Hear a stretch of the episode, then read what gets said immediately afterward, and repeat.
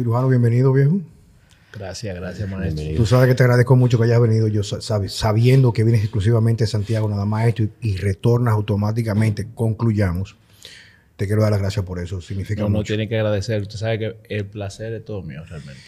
Mira, viejo, yo te traje aquí, te traje aquí porque creo que hay una necesidad y no es tanto de nuestro lado, sino de las personas que nos escuchan. Y le informo a todos ustedes que están viendo este podcast que es para hablar básicamente de culturismo y la actualidad como está aconteciendo.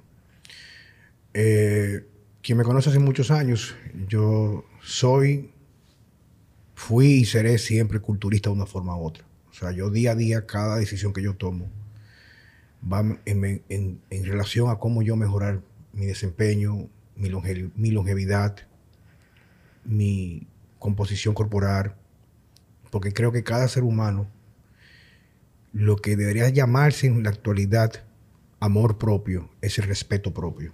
El respeto propio de darte lo que tú necesitas, no solamente el punto de vista para la carne, el hueso, sino también, por ejemplo, para poder pensar, tener sentido crítico. Yo, no te, yo te conozco hace mucho tiempo, pero de compartir no he compartido tanto contigo, pero sí, sí he visto y he podido decir que en cierto modo he consumido el resultado de lo que tú vienes dando en el culturismo a nivel competitivo en República Dominicana. Y para mí es de mucho gusto que Francesco nos acompañe, que, que siempre me acompaña en los podcasts, porque eres un culturista de la vida. O sea, nunca, nunca subió una tarima. Pero si un- muchos culturistas que se dedican a esto tuvieran la tenacidad que tiene año tras año. No, y, por, y por lo que puedo ver, es un culturista real. No, no, no, no. Y eso te, te digo que nunca ha competido. O sea, y se mantiene el año entero en un dígito de porcentaje de grasa. Eso es el culturismo. Y yo creo que con los entrenamientos se le va la mano porque se da caña todo el tiempo. O sea, los entrenamientos no cualquiera que le quede atrás. Eh, y tú eres hoy en día la figura más importante en la entrevista. Y quiero comenzar con la siguiente pregunta. ¿Qué te hace diferente al resto? Y no digo mejor, porque yo respeto a todos los preparadores físicos Claro, de claro. República Dominicana. No hay mejores ni peores. No, cada quien tiene su escuela, tiene su metodología, pero algo que sí yo he visto en ti es siendo, comp- habiendo competido, nunca fui un, un culturista excepcional, porque no tengo ni la buena genética para los estándares que hay hoy en día, de mucho tamaño, mucho crecimiento. ¿Qué, qué, ha- qué hace la diferencia? O sea, pero hablemos de cosas puntuales.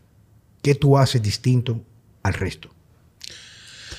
Yo no podría saber exactamente qué puedo hacer distinto a los demás porque no sé qué hacen los demás. Siempre estoy enfocado al 100% en lo que hago yo. Pero te podría decir en qué yo hago énfasis regularmente con mis atletas.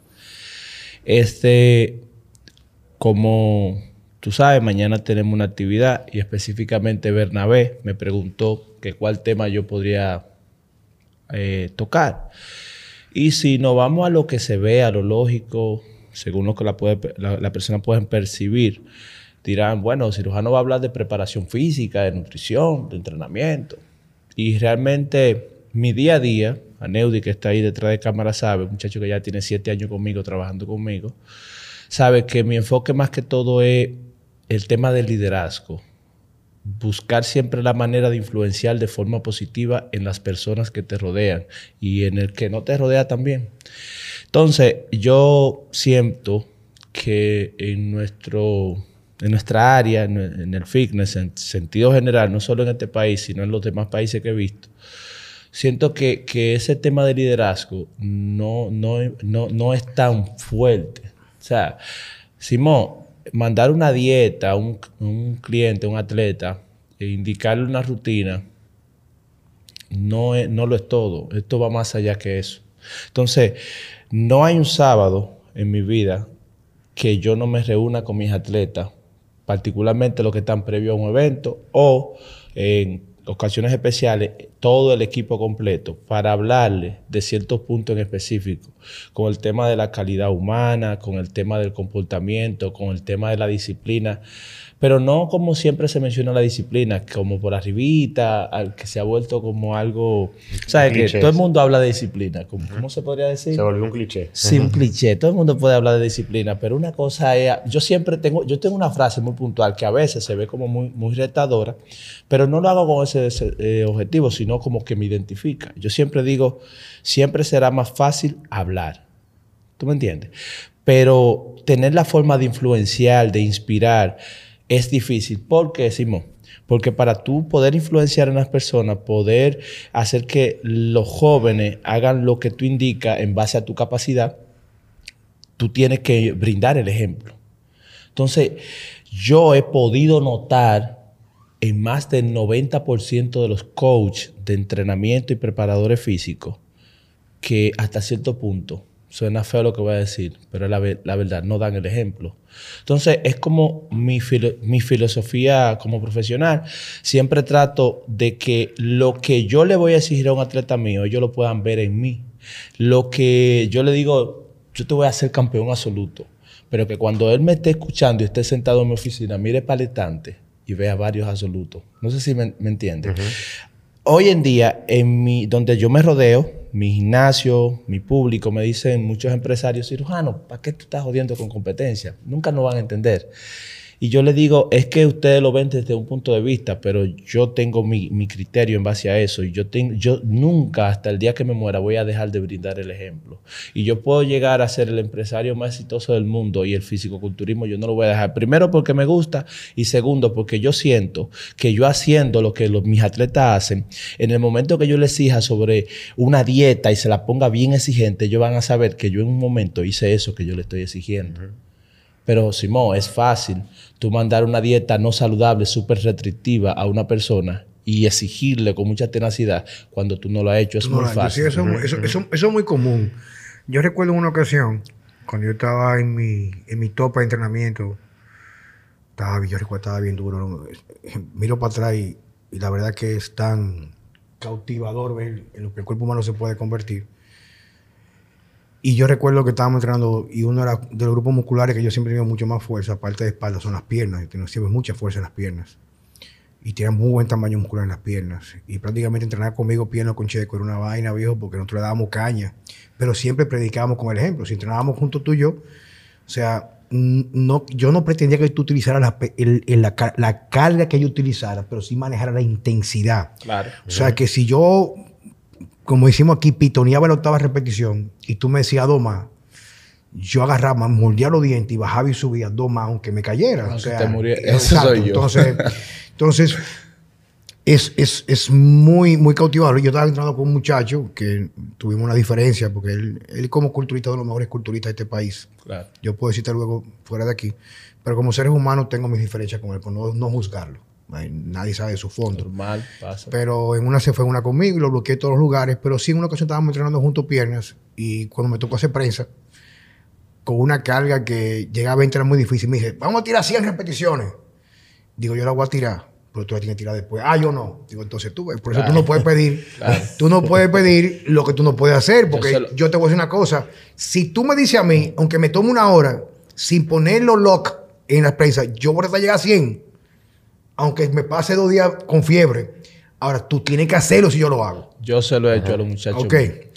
Entonces, esa parte es lo que te caracteriza cuando tú lo ves de afuera. Ese arrastre, ese compromiso que tú sientes. O sea, tú eres un líder. O sea, tú eres un líder. O sea, se puede notar porque donde tú vas, te siguen.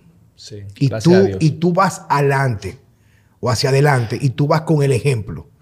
Y el que te ve, usualmente lo que ve en ti, no importa te cerca con la competición, es un reflejo de lo que te sigue detrás de ti.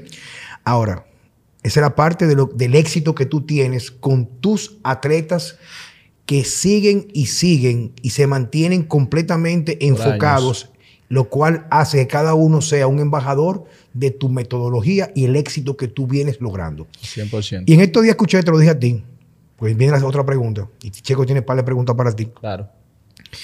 Yo escuché, creo que fue a Denis Morillo. ¿A qué? A Denis. Denis Morillo, claro. Yo no sé con, con, quién se prepara él, no sé. O sea, no sé si trabaja contigo. Pero él estaba discutiendo con alguien y fue en redes sociales, no recuerdo dónde fue que yo lo escuché, diciendo, sí, pero el cirujano es el que tiene más campeones. Como diciéndole, o sea, no sé, no sé, no sé a qué vino el fondo, Sí. pero él dijo, oye, ni es que aquí nadie, aquí nadie da más, ahora mismo, ahora mismo, ahora mismo. Nadie está dando, no sé lo que hay, pero nadie está dando mejores campeones o más campeones que el cirujano. Como tú dices, lo que importa son... Lo que importa son los resultados. Entonces, Y en el tiempo. sí, Yo no, porque, hay- porque- hay se, frase se sostienen, ¿eh? Mantenerse exacto. en el tiempo es lo difícil porque eh, yo he visto muchos jóvenes que llegan, hacen buen trabajo, pero no, no lo sostienen. Entonces, en base a eso yo tengo una, anécdota. Y fue que en el 2021, eh, Mr. República de Novato, en los últimos seis años, ese fue el evento que más mal no fue. Pero oye, como no fue mal, yo llevé cuatro atletas, dos segundo lugar, un tercer lugar y un cuarto lugar. Para cualquier equipo eso estaría excelente, pero para cirujanos eso no está bien, según la gente. Yo, honestamente, Dios siempre me ayuda y me va muy bien, pero de corazón te lo digo, en lo menos que yo pienso es en el resultado. A mí me gusta el proceso hacer que ellos se lo vivan y que lo hagan bien. Pero resulta que cuando tú haces el proceso bien, el resultado regularmente va a ser eh, el, que se busca, el esperado.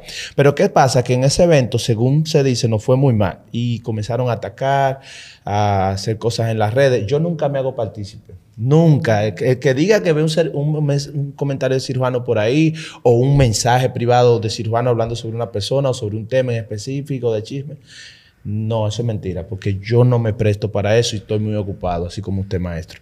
¿Qué pasa? Que cuando sucedió esa situación, yo sé que para mi equipo no fueron los mejores números en base a lo que yo hago y lo que he estado haciendo. Mi equipo se demoralizó completo. Aneudi es testigo. Se demoralizaron completo. Los, regulares, todos se demoralizaron. Dije yo, Dios mío, yo pensando, eh, por más dieta bien hecha que yo estructure, por más sistema de entrenamiento, no va, esto no va, va a haber problema aquí. La única manera es que yo levante el equipo, pero la forma es yo dando la cara adelante, como siempre le he dado. Comencé a prepararme, no tenía planes de eso, Juan Carlos, de verdad que no. Comencé a prepararme, decidí subir a un evento internacional que había en Ecuador, el Classic America. Yo soy una persona que cuando me propongo algo hasta que no lo logro, no estoy tranquilo. Eh, el que me conoce sabe que eso me caracteriza. Nada, me fui a Ecuador. Allá logramos obtener las dos categorías, el absoluto de bodybuilding. Y eh, el equipo se empoderó. Inmediatamente me vieron, o sea, se, se subsanó ese, ese tema psicológico que tenían los muchachos. Digamos que ese pequeño trauma que Sí, aconteció, en ¿verdad? que serio, sí? porque es un- eh, ganar muchas veces es malo. es un problema, Simón. Pero claro que sí, Es un problema. Entonces, cuando vengo de allá para acá, digo, Anthony Lilly, Mr. República, conmigo, no vamos. No- Me dicen, ¿cómo cirujano? Eh, me- siempre me pregunta, ¿cómo tú te puedes preparar preparando atletas? Yo no sé, pero lo hago bien. O sea, yo lo hago y me sale, gracias a Dios. ¿Qué sucede? Que pongo a Lili, a Anthony, yo y al Benny rumbo al Mister República Dominicana. Resulta que Lili y Anthony se llevan el absoluto y yo me gano mi categoría semipesado por segunda vez. Pasa que después que sucedió todo eso, que yo le di el frente a la situación, que yo asumí eh, eh, el timón del banco como corresponde, porque tú muchas veces puedes estar manejando tu barco, pero tú puedes poner a cualquiera que te lo guíe y tú das las directrices. Pero llega un punto donde la, la, se sube la marea tan alta que tú tienes que agarrar el timón. Y eso fue lo que pasó en ese momento. Entonces, a veces, es lo mismo que te dije ahorita, a veces dar la pauta, decirle a los atletas esto es lo que hay que hacer, eso siempre va a ser fácil, pero actuar bajo situaciones como esa para que el equipo se mantenga firme como ha pasado, como ha estado pasando en el tiempo es lo difícil. Si yo, yo estoy 100% seguro, eh, Juan Carlos, que si yo en ese preciso momento no hubiese tomado la iniciativa de yo prepararme para que los muchachos vieran que no estábamos derrotados, que eso era una tontería y que podíamos salir para adelante y que eh, tienen que pasar, porque una competencia es competencia, usted va a competir competir y, y, y No usted está- Tiene que nuestro, que un deporte subjetivo, ¿tú me entiendes? Claro, usted tiene que tener en la mente de que usted va a competir y de que por mejor preparación que nosotros podamos hacer, van a aparecer siempre mejores, peores, y hay que estar sujeto a lo que digan los jueces. Yo siempre lo he dicho y lo voy a decir. Yo respeto la decisión de los jueces, no importa cuál sea. ¿Por qué? Porque ellos no me llamaron a competir, no me mandaron a buscar. Y hay situaciones que uno como coach dice, coño, fue muy descarado, pero uno tiene que asumirla. Y dejarle saber al atleta que nosotros somos los que tenemos que mejorar, que la culpa no es de nadie más, porque es otro tema. Siempre se quiere culpar a un tercero, siempre, se- y, y- y yo como coach, decirte a ti como mi atleta, Juan Carlos, que el problema no eres tú, aunque quizás tú, yo estoy consciente que tú hiciste un buen trabajo y que todo, yo digo, no, tenemos que mejorar. Si los jueces no te eligieron, no fue porque ellos tuvieron una mala decisión, vamos a ver que nosotros tenemos que cambiar. Y muchas veces eso sirve como combustible. Pero si yo comienzo a decirte, no, tú estabas mejor, tú estabas esto, esos jueces no saben lo que están haciendo. Yo te estoy metiendo un chi en la cabeza de que nos podemos quedar ahí, de que siempre la culpa Sí, la van a tener tú, un tú estás tercero. buscando cómo desviar, o sea, la posibilidad de co- coger esa oportunidad para mejorar, Claro. para justificar, si no hacer un cambio real que, que te pueda llevar a marcar una diferencia donde en un deporte tan subjetivo no dejes margen a la duda, ¿tú me entiendes? Claro. Pues yo siempre he dicho, decía, no sé si eso ha cambiado en el día de hoy, que cuando tú eres novato, tú llegas bastante, tú subes por tus virtudes. Pero cuando tú vas a un nivel muy alto, tú ganas por la cantidad menor de carencia que tú tienes. Sí. Yo recuerdo cuando yo competí al principio, algunos tipos no tenían tremendo físico, coño, pues tenían unos ñames de brazos, viejo, que cuando hacían así en doble de bici ahí, o sea, a- o- o- opacaban al resto. Pero llega un momento que cuando tú vas depurándote y subiendo en la, en la, en la, en la escala, Hay detalles el que, que ya- llega al final, que topa, es el más completo, o sea, el que tiene menos. Y también, digo, asumiendo que tiene la condición apropiada, tiene el tamaño, la muscularidad, llenó bien, lo que está supuesto a hacer lo correcto para subir a tarima. Pero eso es lo que tú me estás hablando a mí, Papo, es lo que te caracteriza a ti y a Claro, tu equipo. Exacto, claro. yo no creo que, que todo el mundo trabaje tanto esa parte emocional. Sí, inteligencia Eh, y- emocional. Pero queremos Y- saber, Y me gusta mucho el tema que tú trabajas como, o sea, tú entrenas diferentes atletas, pero tu discurso es muy del equipo. Sí, 100%. ¿entiendes? Eh, siempre. o sea, eh, aunque cada quien tiene su programa individual, por lo que yo estoy oyendo, también tú piensas en cómo cada uno afecta a los otros. Mira, cuando nos reunimos, de lo menos que hablamos de preparación física. En la reunión de, de mi equipo. Todos los van a ver. Los invitados que quizás han ido a las reuniones van a ver esto y saben de lo que yo estoy hablando. Lo menos que yo hablo de preparación física y de culturismo cuando estamos. Como mucho, cuando veo que hay debilidad, poses. Hago un mini seminario y comienzo a mejorar ciertas cosas. Pero yo, la influencia en la, en la manera de pensar de las personas va más allá de, de cualquier capacidad que tú tengas como nutricionista, cualquier capacidad que tú tengas como entrenador. Y cuando comiencen a entender eso, la mayoría de colegas, el fisicoculturismo en nuestro país va a ser diferente.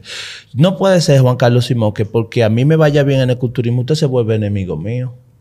O sea, eso no, eso es Sí, imposible. Pero, pero, pero, aquí, ah, bueno, Checo y yo tenemos amigos muy cercanos que, y no, tampoco no quiero que él lo vaya a escuchar y sentirse mal, que éramos, éramos muy unidos. Y por una transición que pasó, que dejamos de trabajar juntos, él lo cogió- que fue un asunto que ni siquiera que lo decidí yo. Cuando tuve que irme de workout, ya estoy hablando más de la cuenta. él se alejó de nosotros como que fuéramos enemigos, ¿tú entiendes? Y una gente No, es como que digo eso no puede acá, Pero ser. es que la gente tiene que aprender a no tomar nada personal, digo. No, Eso, es que- eso está en, los- en el libro Los Cuatro Acuerdos, tú sabes. O sea, no tomar nada personal, pero la vida sigue moviéndose como quiera. sucede que el fisicoculturismo, yo veo una oportunidad de conocer nuevas personas. Mira, cuando yo me voy a Ecuador, Perú, Colombia, todos esos países, eh, eh, en cada ciudad, Guayaquil, Quito, Bogotá, Medellín, yo dejo personas ahí que, que, que yo sé que en el momento que yo no estoy allá, si tocan mi nombre en su boca, es de manera positiva. Y yo me preocupo, eso a mí me preocupa. Y yo sé que es un problema porque siempre tú vas a tener personas que van a hablar mal de ti hasta porque tú lo haces bien. Pero a mí me preocupa ese tema de, de yo s- brindarle respeto a ustedes, que de, cuando me habla maestro Simón, yo puedo decir, quizá el maestro tiene un criterio que hasta cierto, un ejemplo, quizá el maestro tiene un criterio que yo no lo comparto, pero lo respeto. Yo a nadie le tengo crítica de ningún tipo, porque es que es como usted dijo ahorita, hay muchos libros, hay muchas formas de trabajar y, y cuando usted se maneja, porque eso es manejo, cuando usted se maneja por medio de la inteligencia emocional de esa manera, usted, usted siempre va a estar en paz con usted mismo. Y eso es lo más importante, tú tener paz contigo. Porque cuando yo escucho que usted habló mal por, ahí de mí, yo no me voy a hacer partícipe de eso y eso es su problema. Porque usted tiene su problema con usted sobre mi persona. Pero yo, nada que ver. Cirujano, esa es la parte, como dije hace un momentito, de lo que te caracteriza cuando tú andas con tu equipo y cómo tú trabajas.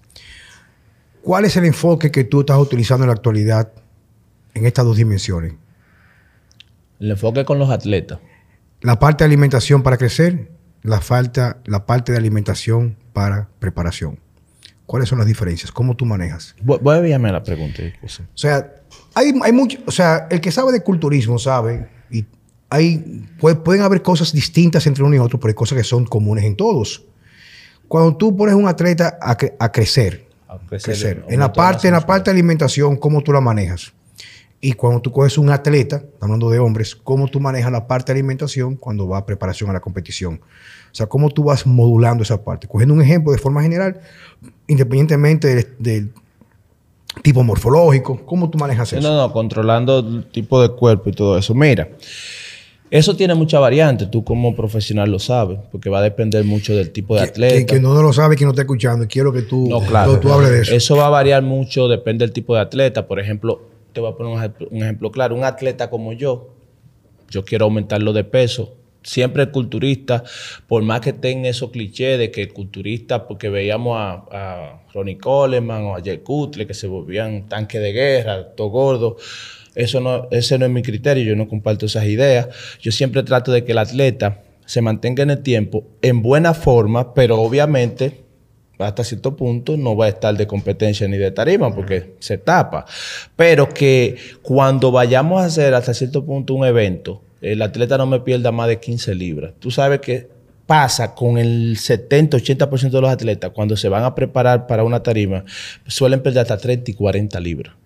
Entonces, cuando tú ves que eso pasa en un atleta es porque de una manera u otra, durante el tiempo de, crecimiento, fuera, de competencia, no hubo el mejor manejo nutricional. Cogió demasiado grasa. ¿Eh? Cogió demasiado grasa. O sea, que, casi siempre lo que hacen es que comen de todo sin medir lo que están comiendo para tener un surplus calórico. Y en teoría, de esa manera puede tener mayor crecimiento. Pero como dice él, el problema eh. que pasa es que luego mientras tú más gol y enfermado tú estás, más pérdida de masa muscular tú vas a tener de la que tú ganaste. claro. Entonces, yo manejo mucho eso. Mira, Miche, un super atleta, ahora mismo clasificí, puedo decir que en la Elite Pro en el mundo es el mejor. Y estoy diciendo palabras mayores. Tengo que demostrarlo porque ahora vamos a comenzar con esos eventos de ranking mundial, al No Classic de Europa, todos esos eventos. Tengo que demostrarlo, pero basado en mi criterio, mi, mi, ojo, yo no he visto, yo le doy seguimiento a todos esos atletas para saber cuando me toque, con qué me voy a enfrentar, qué tengo que mejorar en los míos. Y yo puedo decir que Micha es el mejor atleta que yo tengo en la clase FISI y que está en la élite en el mundo ahora mismo. Y Micha no me ha, llevado, no me ha llegado a 210 libras todavía es el momento que Micha no llega y yo puedo llevarlo a 230, 220, 240. Pero ese tema de comer lo que sea, o yo estoy en off, yo puedo comerme esto, yo no lo, esas ideas yo nunca la voy a comer, pero ese es mi criterio. Cualquier otro coach que decida eh, darle rienda suelta al atleta que coma como le dé su gana es otra cosa. Ahora, el manejo de los carbohidratos obviamente se eleva a 70, 80%, pero hay que saber elegir las fuentes. Perdón, 70-80% del total eh, calórico. Sí, yo se lo subo entre 70 y 80. Lo otro divido la grasa, las proteínas. Y cuando, eh, eso se le hace su evaluación eh, obviamente. Dependiendo de cómo el cuerpo vaya evolucionando, puedo que le baje, puedo que le suba, pero ya en el tema del off, siempre el aumento de carbohidrato es primordial. Maestro hace, yo he visto en su exposiciones que hace el énfasis en los tipos de alimentos que se, eligen. Yo me he percatado que usted habla de eso y usted tiene mucha razón cuando habla de esos temas en el sentido de que te puede consumir 3.000 calorías de bizcocho y yo puedo consumir 3.000 calorías de batata. Y vamos a aumentar posiblemente, si, en un caso hipotético que tengamos las mismas condiciones, en todo sentido, vamos a aumentar posiblemente el mismo peso, pero no va a ser el mismo físico. Entonces, el atleta que entiende que... Ni la, ni la misma recuperación. no, nada que ver. El atleta que piensa que porque aumentó de peso. El orgullo del atleta es decir, yo peso 240, yo peso 250. Ay, cuando yo lo veo, no le emito el comentario, pero dentro de mí digo, me da pena. Entonces yo agarro a un ch- muchacho como ese ejemplo que te estoy poniendo, lo llevo a una 90, eh, su categoría es un poco difícil, eh, ya, ya pasó a ser profesional, pero como amateur un poco difícil en el sentido de que me tiene que hacer un peso muy bajito en proporción a su tamaño. Yo lo mantengo en la 1.90, cuidando que no me pierda masa muscular y que se mantenga en, en total, en constante desarrollo. ¿Cómo yo sé que se mantiene en constante desarrollo? Por las evaluaciones. Un atleta que hace dos años yo le medía las tallas en los muslos, las tallas en los brazos y me tenía cierta talla y con el mismo peso, dos años después, las tallas se transformaron totalmente. Hay una evolución, Juan Carlos, independientemente del peso. Entonces, eh, me pasó un caso con el chamo que yo lo subí en Colombia, en la NPC, ya le hice el transfer, lo pasé a la NPC, y el chamo yo lo subí en cienta- con 172 libras. Sucede que aquí me acabaron, Juan Carlos. En las redes sociales, los, los atletas de cirujanos no evolucionan porque no van en otro peso. Hermano, el, el- el cuerpo habla solo. Claro, cuando, cuando sí, cuando Tú- no un tú- cuerpo puede durar cinco años en una categoría, pero que esté pesando lo mismo es una cosa y que se ve igual es otra. Sí, porque por Dios, es un, es un- es un deporte completamente visual, ¿tú me entiendes? Hay gente, por ejemplo, que como digo yo siempre, que, que antes de la competición, cuando ves con Rob, dice, ese tipo no va a ganar y rompa a todo el mundo. 100%. Y, y Porque que siempre pasa. El culturismo es, es, es el arte de la arrogancia aplicada, como decía Dan Duchesne. Así ¿Tú mismo. me entiendes? O sea, tú subes ahí arriba, tienes un- una persona al lado tuyo que, que no sabe de esto, ese tamañote, grandote, pero al fin y al cabo lo que va a determinar son las proporciones, las inserciones musculares, cómo ese cuerpo sigue. Aparte de eso, si tiene la forma también el conditioning, ¿tú me entiendes? Claro, claro. Te- te- terminando el tema con el chamo, me, me criticaron y fueron a- eh, crítica directa, porque cuando se habla de, la, de, de- de los atletas y, mencionaron, nada más falta que me etiquetaran, pero tú sabes cuando están hablando Claro, de viejo, porque uno no es tonto. Sucede que ese atleta estancado ganó las dos categorías en las que lo puse y se llevó el overall de todo el evento. Sucede que ese mismo atleta estancado, un mes después, eso fue en Medellín, un mes después vamos a, a Bogotá y también se lleva sus dos categorías, el overall y la tarjeta profesional de la NPC, en Bogotá también. Entonces, yo voy a respetar el libro de todo el mundo. El resultado, viejo. Al fin y al cabo, o sea, te digo que yo, yo hace mucho que no me involucro en esta parte de, de las competiciones, hace Pero muchísimos tiene años. que, lo hablamos. Sí, todo tranquilo. Entonces, Eso es- viene. eso viene pronto. Pero cuando yo me pongo a calcular, o sea, y te digo porque me llamó mucho la atención, porque escuché a Degnis hablando de eso en una entrevista que le hicieron, y era como una pequeña discusión, y fue un pequeño, un corto. Él decía, oye, dime uno que tenga más, más, más, más medalla, más trofeo que, que cirujano, ¿tú me entiendes? Si yo voy a la parte de la preparación, precompetición, tú haces la transición para comenzar a qui- quitar el velo de la obra para luego en 4, 6, 8, la semana que tú determines, tener la escultura terminada. ¿Cómo sería el día de alimentación? Es un ejemplo. El que mate, no tiene, yo sé que todos son diferentes, pero en el día entero de alimentación de ese atleta, ¿cómo sería? ¿Despierta? ¿Cómo evoluciona hasta el momento que se Te puedo decir el mío. Claro. Porque, como te digo, si yo te voy a hablar de Rafi, un Memphis hermoso, líneas, amplitud de hombro. Si te lo cargo como a Micha, perdemos seguro. Si te lo cargo como a Anthony, perdemos seguro. Pero si, por ejemplo, si yo hago lo que hago con Micha, en el caso, con Rafi, en el caso de Micha, Micha pierde seguro. Porque Micha es un atleta que todo el mundo lo ve bien, con buena forma, con todo, pero se gata por la condición de la predisposición genética.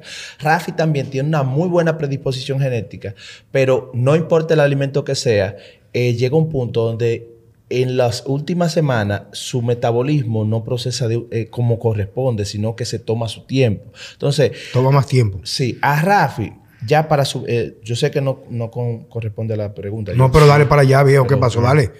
Rafi. Aquí tú estás libre de darle para claro, allá. Claro, Rafi, dos días antes de la competencia, yo le doy comida por un tubo y siete llaves. Carbohidratos en particular. Porque si no llega listo. y va llenando gradualmente. El día de la competencia no me come ni papa, no puede comer nada. Se me tapa tapado. Pero yo quiero que tú me veas, atleta en tarima. Esa cintura así, esos hombros así, el rostro lleno. Un modelo, tuve un modelo ahí arriba, totalmente. Un moreno que cuando ese muchacho sonríe y se paró, ya tú sabes que ya, que hay que buscarle un androide para poderle ganar. En el caso de Micha, si yo hago eso mismo, de dejarlo sin comer uh, eh, 24 horas o 16 horas o 12 horas, Micha en 4 horas se me desinfla. O sea, es increíble.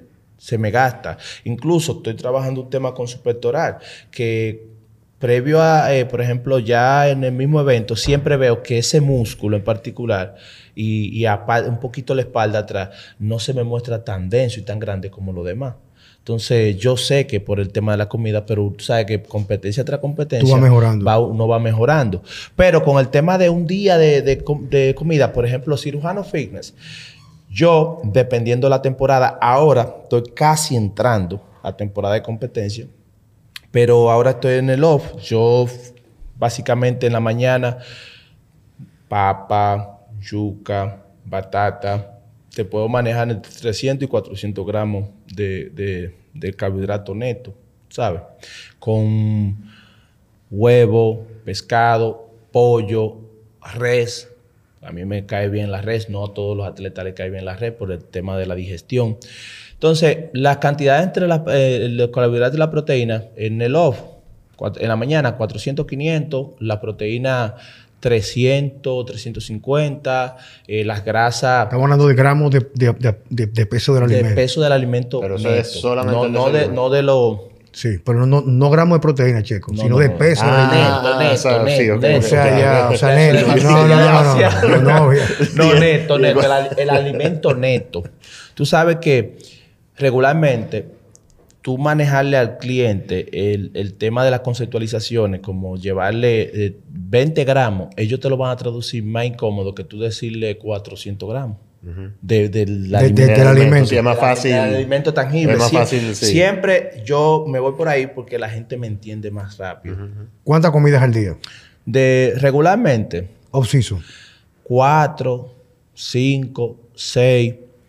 Porque, por ejemplo, tú hablas mucho del tema de la dieta de tres comidas cuando el cuerpo te, te diga que coma. En mi caso, si yo necesito como demanda 4.500 calorías y yo hago, aplico tu metodología, yo no me la puedo comer.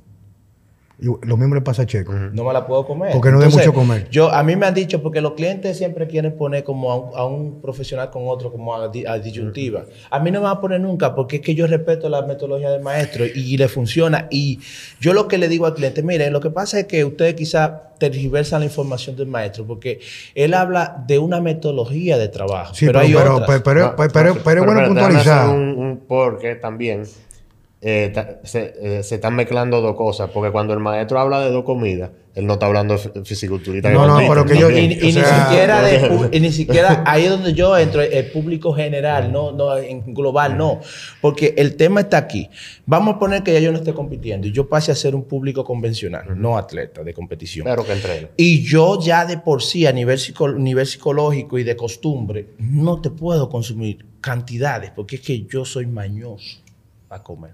Entonces ya aplicar ese tipo de nutrición sería difícil para mí, pero no es que se descarte porque yo la he aplicado mucho con clientes, eh, señoras, señores convencionales y me funciona y es muy pero bueno. tú sabes que qué bueno recalcar aquí, porque yo sé que las personas, y uno de los temas que yo tengo es que la las personas no saben encasillar el discurso. Generalizan.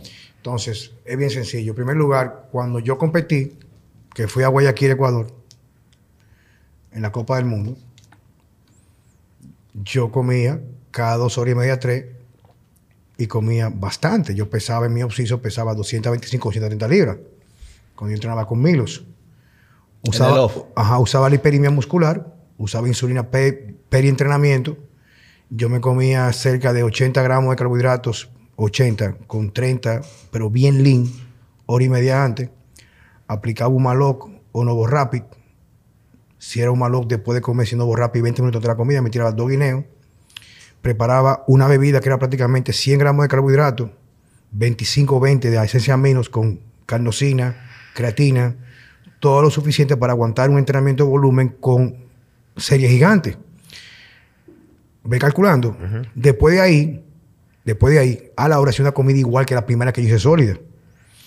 Y yo estaba tan sensible a la insulina por el volumen de entrenamiento y la cantidad de comida que yo hacía, que en la noche, si yo no comía avena, no podía dormir porque me ponía hipoglucémico. Sí. Entonces, yo he pasado por ahí. O sea, no es que yo estoy diciendo que el método, no, no, no. Es que ahora mismo, en primer lugar, el público que yo me dirijo, Sí, claro. no el culturista que está buscando ganar 30 libras de masa muscular, sino está hablando de una persona que quiere tener una vida normal, no competitiva, de hacer ejercicio para verse bien y mantenerse bien, no diario, no dos horas. O sea, cómo yo puedo, fuera del esquema del culturismo, escucha esto, del culturismo, estar mejor en salud. Por ejemplo, la edad, que, lo- con la la, la- longevidad. la edad que tú tienes ahora mismo en este momento, ¿qué edad que tú tienes, papá? 33. 33. Cuando tengas 54 como yo, Longevidad. tú no vas a tener, tú no vas, tu, tu método, porque yo tuve 33, Claro. donde mi único propósito era estar duro, grande, mover libra, pero con calidad, no lesionarme y cada entrenamiento hacerlo cada vez más anabólico. Claro. Ahora yo no quiero mucho anabolismo porque a, a los 50 y pico de años, o si tú eres sedentario, mucho anabolismo te lleva a enfermedades cardiovasculares, te enferma mucho anabolismo. Tú quieres un anabolismo que te preserve lo que tú tienes. Porque nadie puede vivir para siempre. Tú no puedes estar anabólico igual que un niño de 4 años. O sea, no es lo mismo 4 años, 10, 15, 20, 25, 30, 40, 60, 90 años de edad. Sí, pero ve personas de... ¿Cuántos años usted tiene? 50. De 50 años, como lo estoy viendo yo en vivo, con esta condición. Eh, Sí, pero que entonces la, la- la- la gente me dice a mí, hay un buen trabajo. La gente, y me han preguntado, me han preguntado a mí, y yo digo, los- yo digo los nombres, claro, o sea, pero yo quiero competir. Digo, entonces el método mío, el método mío, Ahora el, el mismo, método, el no. método, tú puedes elegir los alimentos que yo recomiendo, que son los mejores para no enfermarte por la alimentación inflamatoria, pero tienes que comer 4, 5, 6, 7 veces al día. Ahora, tú eres un tipo que tú pesas 180 libras, tú estás gordito y tú quieres rayarte y pesar 170, 75 tú lo puedes hacer. Primero tienes que conocer tu cuerpo, remover lo que te hace daño, ver cómo tu cuerpo se va transformando y sabes si tú lo quieres hacer con química o sin química. Entonces, todo eso hay que tomarlo en cuenta. Ahora, cuando yo subo un discurso en redes sociales, que yo digo dos o tres comidas, yo no estoy hablando del Juan Carlos Simón que hace 20 años competía, sino yo soy coherente con lo que me toca vivir. Y en mi consulta, si alguien va buscando culturismo, yo lo refiero. Mira, vete vete a- Eh, cirujano. ¿Dónde tú vives? No es cirujano. En la capital, vete a poner fulano. Fulano, él es muy bueno, pero a mí no me gusta porque yo recibo gente con muchos efectos secundarios por la competición. Tú lo puedes hacer y no te vas a hacer mala persona, no, no te vas a morir, pero vas a arrastrar alguna secuencia, una secuela post preparación que te van a poner, o sea, Cabizbajo, ah, si ¿tú hay un mal manejo, hay mucho- Entonces, yo soy coherente. Entonces, cuando a mí me dicen, no, digo, no, espérate, aguántate. O sea, si yo voy a competir de nuevo, yo no lo voy a hacer con dos comidas al día. Ni voy a entrenar como yo entreno ahora mismo. Yo entreno duro, pero no cinco veces, cinco, seis veces a la semana. Yo estoy entrenando tres veces, a veces cuatro veces, y cuando voy le doy duro con lo que yo le puedo dar. Porque hay cosas que yo no puedo hacer igual que antes. Yo antes me, me sentaba con cuatro platos de sentadilla. Yo podría intentarlo de nuevo, pero, o sea, me tropea. Yo tengo ya que tengo hijos. No, no, tengo, no, tengo- o sea, cada cosa tiene su momento en la vida. ¿Tú me entiendes? Entonces, dime cómo se ve un día de cirujano, pero descríbemelo entero. De que te levantas hasta que te vas a acostar. Un ejemplo cualquiera. Ya, ¿Cómo yo iba transporta? ahí por el desayuno. Ah, bueno, bueno, Eh, dime. seguimos ahí con la merienda. Eh, la merienda siempre implemento la fruta. Veo que la satanizan mucho, pero bueno, lo que funciona no se cambia. Eh, si no, y estoy muy ajetreado, le puedo dos scoops de proteína, tres o cuatro scoops de proteína en las dos meriendas, dependiendo. Eh, ya para el almuerzo vuelvo con carnes. Yo, la carne yo no la saco de mi dieta, nunca. O sea, son para mí fun- fundamentales. En especial me gusta a mí es mucho el pollo. Muslo de pollo, yo te puedo comer muslo de pollo toda la vida. ¿Le encanta? A mí me gusta mucho. Eh, yo, yo, yo, toda- yo, yo no como mucho pollo, pero cuando como pollo, que dos o tres veces a la semana, un, un mu- tema mu- con mulo los- de pollo. un tema con los clientes, que los clientes, tú le pones a comer, por ejemplo, muslo de pollo frecuentemente o cualquier carne frecuentemente y se te quejan. Pero cuando tú le preguntas sobre cómo comían antes, ellos te comían arroz blanco con pollo todos los días, al, mismo, al mediodía, todos los días. Entonces, a veces, maestro, uno, uno, uno dice, conchale, es un tema de, de, de- de Ajá. que tú te, te aíslas y no quieres seguir quizá la directriz de otra persona. Por eso yo he optado y he creado algunos métodos de nutrición que después les voy a explicar, que me están funcionando al 100% y hacen que el cliente no sienta que está teniendo un régimen. Eh, porque es el, el tema Hay un letal. sí, rechazo. el tema letal con el cliente es sentir que usted le está diciendo tiene que ser así. Restringirlo, digamos. Eso, eso es letal. Ahí se le puede aplicar según la nutrición el tema de economía, el tema de la gastronomía, que, que muchas veces muchos profesionales, que no sé si son profesionales realmente, eh, no consideran. Eh, cuando usted habla con un cliente en la oficina, usted tiene que tomar en, consecuencia el, factor económico y de una u otra manera usted tiene que intentar darse cuenta de sus posibilidades de ese cliente y uno, se, uno sabe. Claro, por Dios, Porque cuando un cliente está hablando contigo y te dice, maestro, mire, yo hice un esfuerzo para pagarle a usted esos 250 dólares, pero yo quería con usted ya tú. Ya tiene un indicio de que no, esa persona no es pudiente. Entonces tú tienes que saber conscientemente cuáles alimentos pueden ser buenos para esa persona, pero considerando el factor económico. Con el tema gastronómico, si usted tiene un, un cliente, un atleta, por decirlo así, de Colombia, usted tiene que buscar la manera de saber sobre esa gastronomía. Entonces, eso se aplica muy poco. Y por eso, muchos clientes, no es que lo justifique, pero es la realidad, abandonan el plan. Porque si usted le pone a un cliente eh, de Barahona arroz, sabiendo que allá se produce mucho plátano, ¿por qué no ponerle plátano si también puede Claro. funcionar? Entonces, esa- esos factores son sumamente importantes. Pero siguiendo con lo de la dieta mía, en la noche, carbohidrato también, eh, lo suficiente para poder descansar. La mejor opción para descansar es simple- siempre implementar carbohidrato en la noche. La gente dice que no, pero vuelvo y lo digo, no se puede generalizar. Generalizar. Usted quiere descansar, bien. Usted está- el, el atleta cuando está eh, long carb casi no duerme. Claro, viejo, pero ¿cómo va a dormir, viejo? Entonces, usted quiere descansar, coma suficiente carbohidrato en la noche, siempre sujetándose al plan. Claro, el, el- el- el aporte calórico, Claro, el tipo de plan, carbohidratos. porque si usted come por su cuenta, come a lo, loco, ya ahí, ahí, ahí va a haber, a haber un problema. Si usted es una persona que le están dando las directrices y le están quitando los carbohidratos todo el tiempo en la noche, puede ser que le funcione también, puede ser que usted, su cuerpo se adapte a eso y, y normal, pero no es lo ideal. Dentro de los aportes calóricos específicos, siempre es bueno usted dis- redistribuir bien eh, los, macros. Eh, quitar en el desayuno o quitarlo en la cena, de una u otra manera, vuelvo y digo, no son todos los casos, pero frecuentemente te trae consecuencias. Porque si tú te desayunas eh, sin grasa o sin carbohidratos, como muchos lo hacen, poquita grasa, mucha proteína y nada de carbohidratos, es muy probable que en el día tú no tengas tanta energía. En la noche, si tú haces algo similar y quitas los carbohidratos totalmente, que porque engordan de noche, es muy probable que usted no pueda dormir. Sí, pero que, tú sabes que algo yo le explico también a las personas es lo siguiente. Y tú dijiste algo muy interesante, que colinda o cruza con lo que es la filosofía, inclusive de Checo. Es el hecho de que los parámetros de requerimiento de macronutrientes no son los mismos una gente sedentaria, a una gente que lo que hace es No.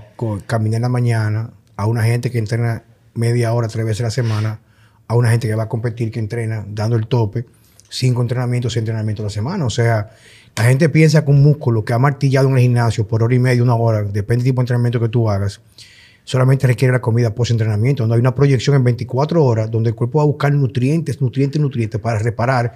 Porque un músculo que ha martillado, martillado quiere decir entrenado fuertemente para crecimiento y hipertrofia máxima, hipertrofia implica crear la necesidad que a través del nu- nutriente o el sustrato ener- energético que tú utilizaste, regenera. él va a tratar de reponer en las próximas 24 horas para proyectarse para el próximo entrenamiento. Entonces, se supone que si yo entreno para crecer, cada comida es una oportunidad para tú seguir creciendo. Claro.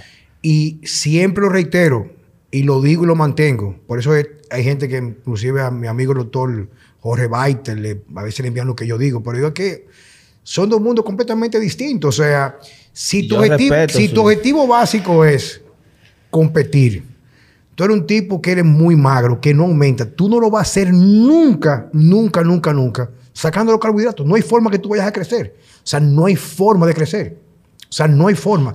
Y te digo una cosa, te lo reitero, cuando yo entrenaba con ese volumen de entrenamiento, yo comía distinto. Yo lo que hacía era que yo preparaba el día antes una proteína igual para todo el día y una fuente de carbohidratos. Yo me compraba un filete de 3 libras, por ejemplo. Yo lo hacía entero, lo longeaba en porciones, lo pesaba, tenía una idea más o menos, y me comía plátano y medio maduro con cada comida cada tres horas. Y aparte de eso, la nutrición peri-workout con insulina.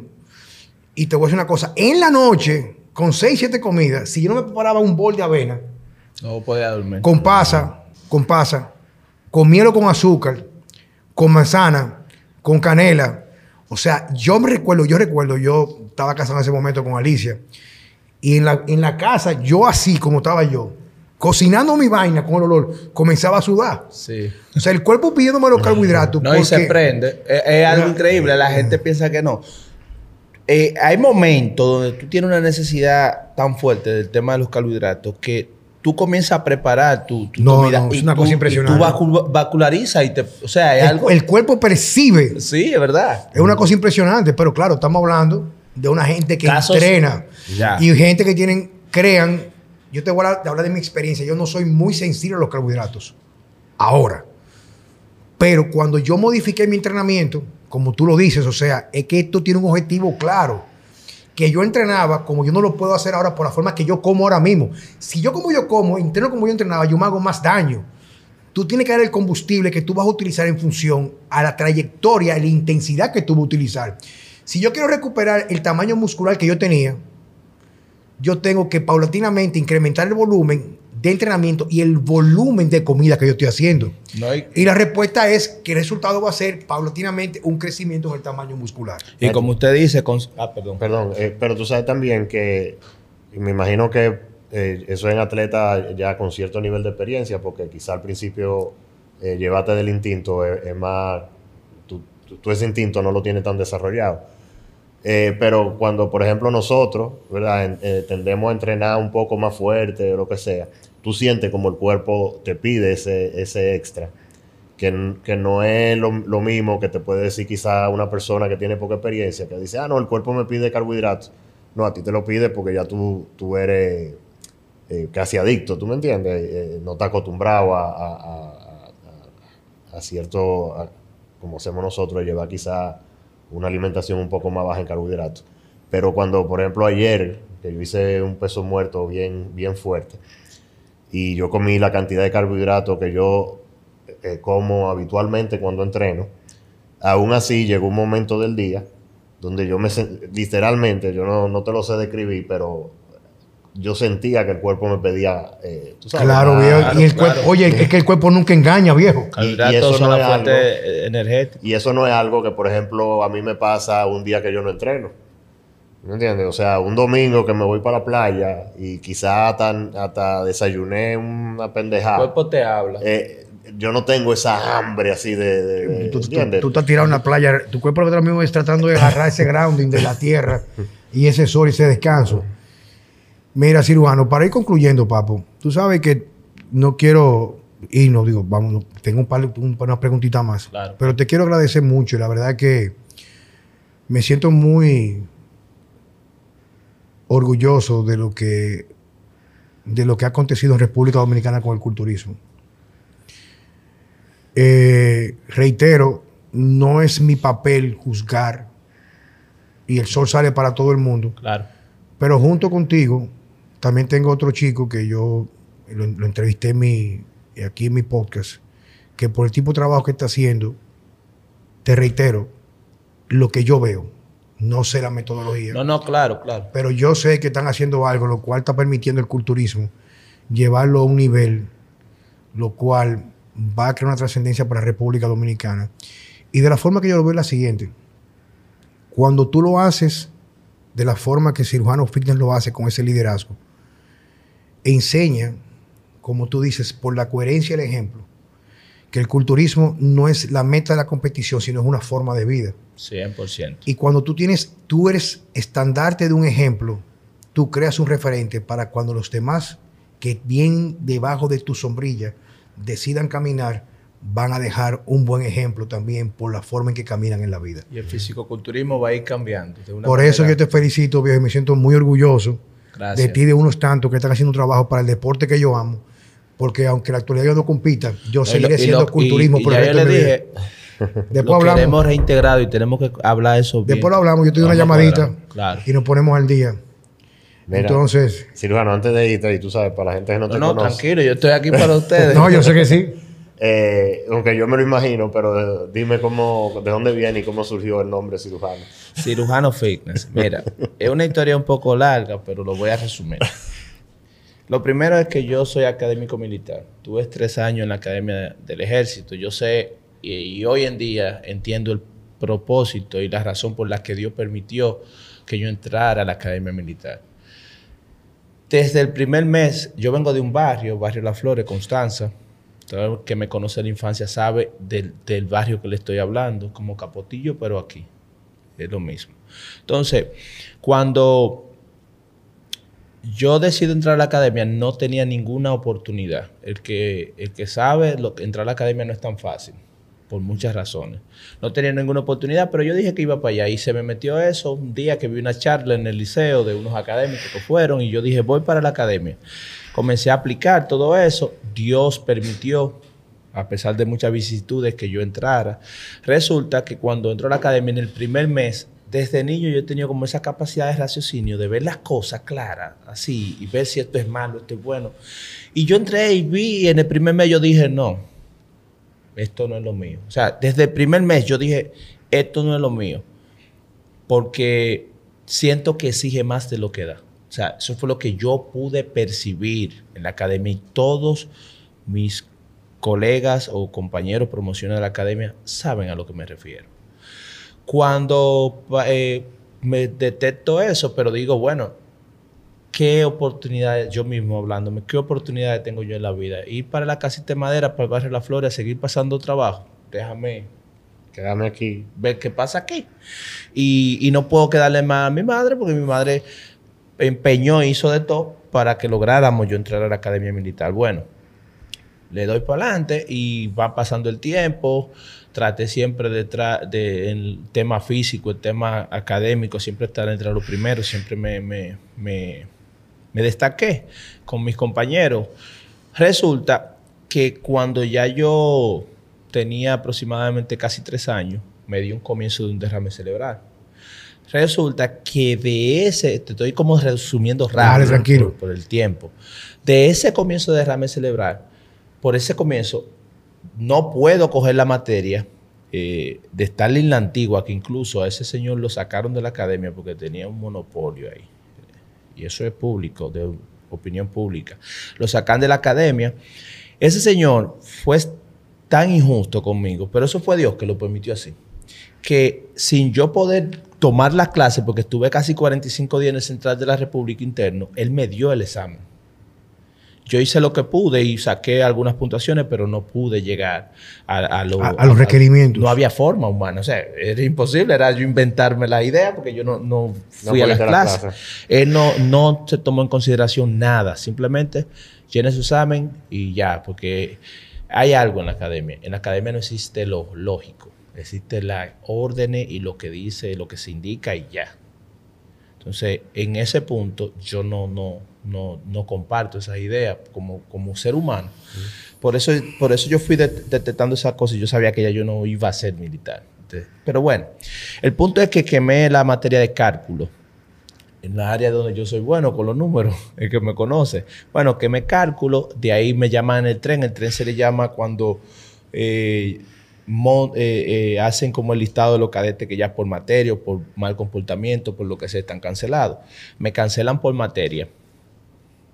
Pero me canceló al final fue la enfermedad. El doctor que me estaba dando seguimiento en el Ramón de Lara, que yo tenía que ir todos los martes a evaluación, porque ese lado prácticamente no, no tenía la movilidad como, como este lado, me dice, usted tiene que comenzar a hacer ejercicio de hipertrofia para recuperar la movilidad. Cuando él me dice hacer ejercicio de hipertrofia, yo estoy en la nube porque, ok. ¿Qué, eh, qué- qué será eso? Voy a investigar. Bueno, me cancelan. Yo no hice nada en la academia, me cancelan. Recuerdo y me siento mal porque no estoy al 100%, tengo la boca torcida y, y me- y recuerdo que me dice, tienes que hacer ejercicio de hipertrofia. En eso yo hubiese puesto un centro de internet, pues yo no me quedo sentado. Yo busqué la forma, soy céntrico de internet Santiago y comencé a, a trabajar. En mi centro de internet yo me sentaba en mi computadora, ejercicio de Hipertrofia. hipertrofia, ahí me sale. Yo tengo que ir para gimnasio porque ahí es que se ve las imágenes que hay que darle. Comienzo a hacer mi, mi ejercicio, Juan Carlos. Resulta que yo no sabía que yo tenía una predisposición genética favorable y por eso era que yo era tan bueno corriendo en la academia y los ejercicios y yo era tan dinámico Tenía- porque venía de una buena predisposición. Buenas fibras musculares para de- lo, que, lo que es potencia. Y desde niño, cuando comienzo a hacer mi, mi ejercicio, no pasa dos meses cuando comienzan los hombros a redondearse, a cortarme. Ya venía con, la, con el tema de la academia de, los- de los abdominales y se me marcaron de una manera... Yo te puedo mostrar fotos después de ese, como de ese momento, de ese tiempo. Y comienza la gente con el tiempo, seis, cinco o seis meses, a acercarse y me dice, ¿qué tú haces para esto? ¿Qué tú haces para esto? De una vez se me prendió el foco. y yo dije, pero yo puedo dedicarme a esto. O sea, a pesar de que ya yo estaba ganando dinero, Juan Carlos, yo tenía dos centros de internet, ya, ya iba por dos centros de internet, generando en el 2009, 2010, para el 2011, entre 50 y 60 mil pesos, con Un buen- 20 un- años Un buen dinero, viejo. con 20 años, ya estaba generando bien. ¿Tú te acuerdas que no había teléfono? Sí, sí, estamos claros. No, no, la gente se sentaba computadora ahí. había Sí, se sí, la claro. muerta. Y los trabajos de, de la universidad. Resulta que comienzo a entrenar a mi gente, pongo dos muchachos en los negocios atendérmelo con cámara y comienzo a entrenar gente. Yo picaba entre 6 y 8 mil pesos mensual en ese momento, a 200 pesos semanal, así tú sabes.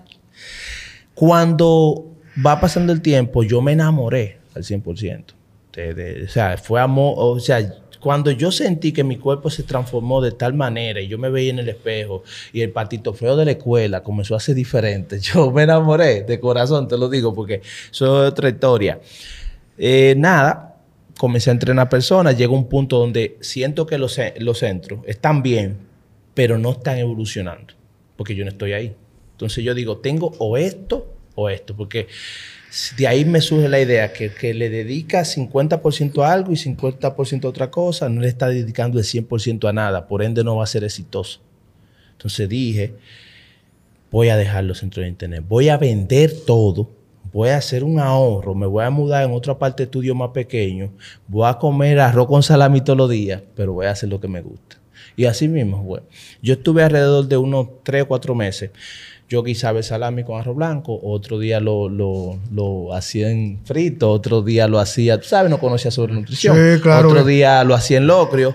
Comía eso todos los días. Con 100 pesos yo comía, con 150 y 100 pesos yo comía las cuatro comidas, las cinco comidas del día. Eh, Yo a la, comenzaba a las 11, ya a las 3 de la tarde bebí y comía, a las 5 de la tarde bebí y comía, a las 10 bebí y comía, lo mismo.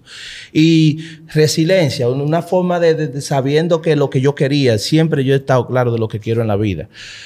Resulta que tuve, eh, por medio de querer eso que yo estaba haciendo, tuve un buen resultado. Yo comencé con 200 pesos y ya cuando ya yo iba por el 2013, 2014, ya yo estaba produciendo mensual entre 80 y 100 mil pesos. Porque en el área de Pekín, en Santiago, el primer personal trainer en esa zona que surgió con criterio, Fuiste tú. yo organizado. Porque hoy en día hay muchos colegas que me están viendo que son entrenadores que en ese momento me dijeron que ellos eran barberos, otro era prestamista y eso, que me decían, ¿y quién va a pagar para que tú le digas? Porque aquí todo el mundo sabe lo que tiene que hacer. Pero yo tenía mi, mente bien clara y yo sabía que eso se eh, podía ser una necesidad. Y nada, me puse en eso. El punto es que logré hacer mis ahorros, logré, eh, cada gimnasio que iba me destacaba. Tú te metes a mi Instagram al fondo y tú vas a ver mis clases grupales con 100 personas, 70 personas en espacios donde cabían 40 y 50. ¿Cómo? Yo lo ponía a brincar así y ellos eran felices porque se la estaba dando yo la clase. Entonces, eh, fui evolucionando de un gimnasio a otro. Tuve una mala experiencia donde yo conocí a, Ne- a Mauri. A Neudi, a Mauri, los koalas, yo le digo, son fieles conmigo, muchachos.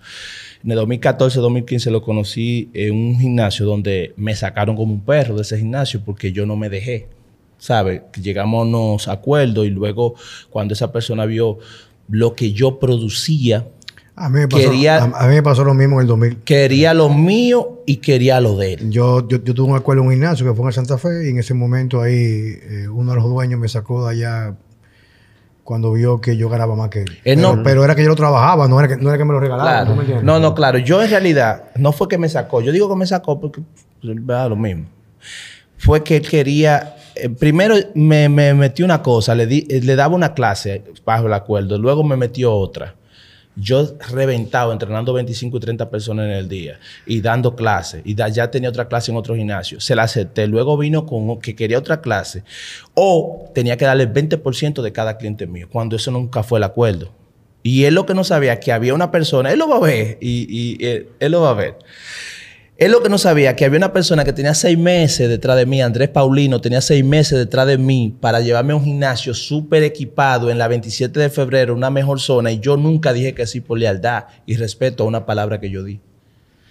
Él tentó contra mi, mi, moral, mi cosa de hombre, y yo le dije, hasta hoy. Me fui para otro lugar sin saber para dónde iba. Llamé al nuevo Jim, que le agradezco toda la vida. Eh, ese gimnasio le, le, le deseo lo mejor llamé, cirujano, usted venga para acá. No, eh, venga, venga, venga y traiga a toda su gente y olvídese de los acuerdos. Usted solo le dice que paguen a ellos ahí y usted viene. Oye, me abrían la puerta porque en ese tiempo, cirujano fitness como entrenador, en mi zona era cirujano fitness. O sea, como entrenador. ¿Qué sucede? Que me mudo para ese lugar y se me aparece Andrés Paulino en, en el gimnasio y me dice, ¿y ahora? Ya usted no tiene compromiso. Y digo yo, no, espérese. Él lo va a ver. Andrés, perdóneme, pero ya pasan par de años. Él lo va a ver. Yo le dije, ya yo estoy haciendo un negocio aquí, pero eso era mentira. Lo que pasa que yo lo que quiero es hacer buena negociación con Andrés. Resulta que Andrés me dice, bueno, no, no, no, yo hablé primero con usted. Digo yo, que ya yo hablé con... No, no, venga, vamos para su casa. Un contrato, en ese momento 30 mil fijos mensual un departamento de 12 mil pesos en ese momento, que ahora podría ser 30 mil pesos o más. Eso es mucho. No, 30 o 40. 12 mil pesos, un departamento cómodo, eh, que me está grabando sabe. Y, ese sueldo fijo, y todos mis clientes eran míos. Pero yo tenía un compromiso, levantar un gimnasio que estaba en la quiebra, ya en el borde de la quiebra. Bueno. Adivina qué pasó. ¿Qué pasó? ¿Qué pasó a Neudi eh, dos meses después? Lo disparamos ese gimnasio. El señor en un año y medio recuperó toda su inversión de negocio. Pero ya el interés de él como tal era recuperar y poder salir de eso porque no sabía de eso. Me dijo cirujano, eh, mira, en X tiempo ya yo voy a vender el negocio, te agradezco mucho. Fue muy, muy noble y me fue muy claro. Honesto, lo más importante. Honesto, siempre habló conmigo. Y yo le dije, Andrés, usted lo que no sabe, que ya yo tengo una propuesta hace dos meses de una sociedad en Villa Olga. Es como Piantini aquí. En Villa Olga. Y yo no he dicho que sí porque estoy con usted. Gracias por dejarme saber. Voy a ir construyendo lo que usted... Fui con Pedro Pichardo, mi socio actual, que venía diciéndole a a Neudi por el camino, que yo le agradezco a Dios porque la sociedad no son tan buenas, muy raro. Ya yo pasé años con esa sociedad y Pedro Pichardo, un hombre recto, serio, no se queda con lo de nadie, muy, un, gran, un ser humano eh, bueno, tú sabes, una persona buena y por eso le va tan bien, le va muy bien en la vida. Y te podría decir que a nivel de bananero es el número uno de República Dominicana. Tiene contrato con el Bravo, le va muy bien, pero es por su corazón no se queda con lo de nadie, pero tú no te puedes quedar con lo de él. Entonces somos iguales. Como, debe ser. Somos iguales. Entonces eh, nos va muy bien en la sociedad. Luego de, esa sociedad, imagínate llegar a un negocio en Piantini con para traducírtelo aquí, Piantini con los equipos de primera, una zona de primera, una plaza de primera, tu nombre bien en alto, eso fue sí o sí. Entonces, de ahí comencé a evolucionar económica. Ya yo tenía mis fondos, pero ya ahí fue otra cosa. Lo que yo tenía ahorrado, lo hice en un mes ahí. Cuando comencé. mis ahorros de, lo hice en un mes ahí. Resulta que de eso pude poner otros negocios. Y al sol de hoy tengo el restaurante, tengo tienda en Contanza, eh, tengo una sociedad en otro gimnasio y así sucesivamente. Pero eh, el tema de cirujano que te lo salté vino fue exactamente de eso, de que eh, el cirujano me mandó, el doctor que me atendió me mandó ese ejercicio y cuando yo caí a un gimnasio en Sabaneta, donde María, una señora me dijo, yo comencé, en, nadie, Juan Carlos, usted sabe, subía de que cambio muy raro, porque por miedo a la demanda, y los entrenadores que existían como tal, eh, regularmente era Boricho y Golgin, y eso no era como tal, como tal permitido así. Y yo comencé por mi parte a subirlo. Y una clienta me dice, pero usted parece un cirujano tipo 2012, 2013. Y ahí vino el nombre. Usted parece un cirujano porque es que eso, eso nada más de la cirugía. Y digo yo, ah, bueno, gracias. Y ella no me llamaba por mi nombre. Me decía, cirujano, hágame favor. Yo le respondía, porque quien brinda un servicio tiene que. Yo respondía por cirujano. Pues cuando llegaba un cliente nuevo, escuchaba a la doña como cirujano, ¿qué hacía el cirujano. cirujano.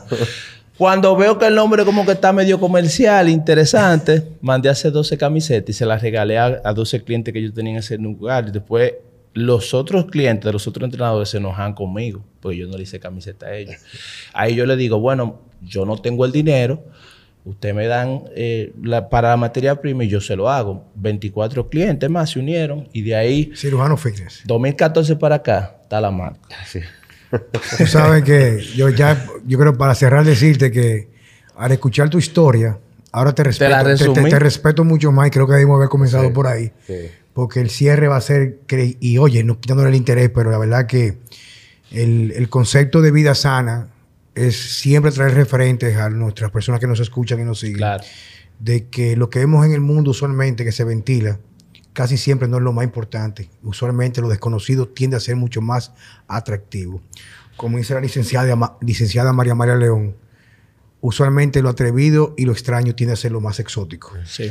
Te doy las gracias por estar con nosotros aquí, no, hermano. y la verdad, no, no, definitivamente a ti, porque cada cosa tiene su momento y yo creo que el momento ha llegado en el cual eso que tú has hecho por ser tan atrevido y ser atrevido hace que el universo te retribuya con éxitos. Te deseamos lo mejor, Francesco y yo, para ti. gracias, maestro. Y usted sabe que ya por aquí lo voy a decir públicamente. Vienen proyectos sumamente importantes para la zona norte, Santiago y toda la zona aledaña de la mano del maestro y cirujano fitness. Así que pendiente que esos seminarios vienen predispuestos para que ustedes puedan realmente aprender y no solo llevarse un certificado a la casa. Como digo yo, lo importante no es el certificado, sino la calificación. Señores, muchas gracias por estar de nuevo en Vida Sana con Juan Carlos Simón y Francesco Jeremías. Gracias, Silvio.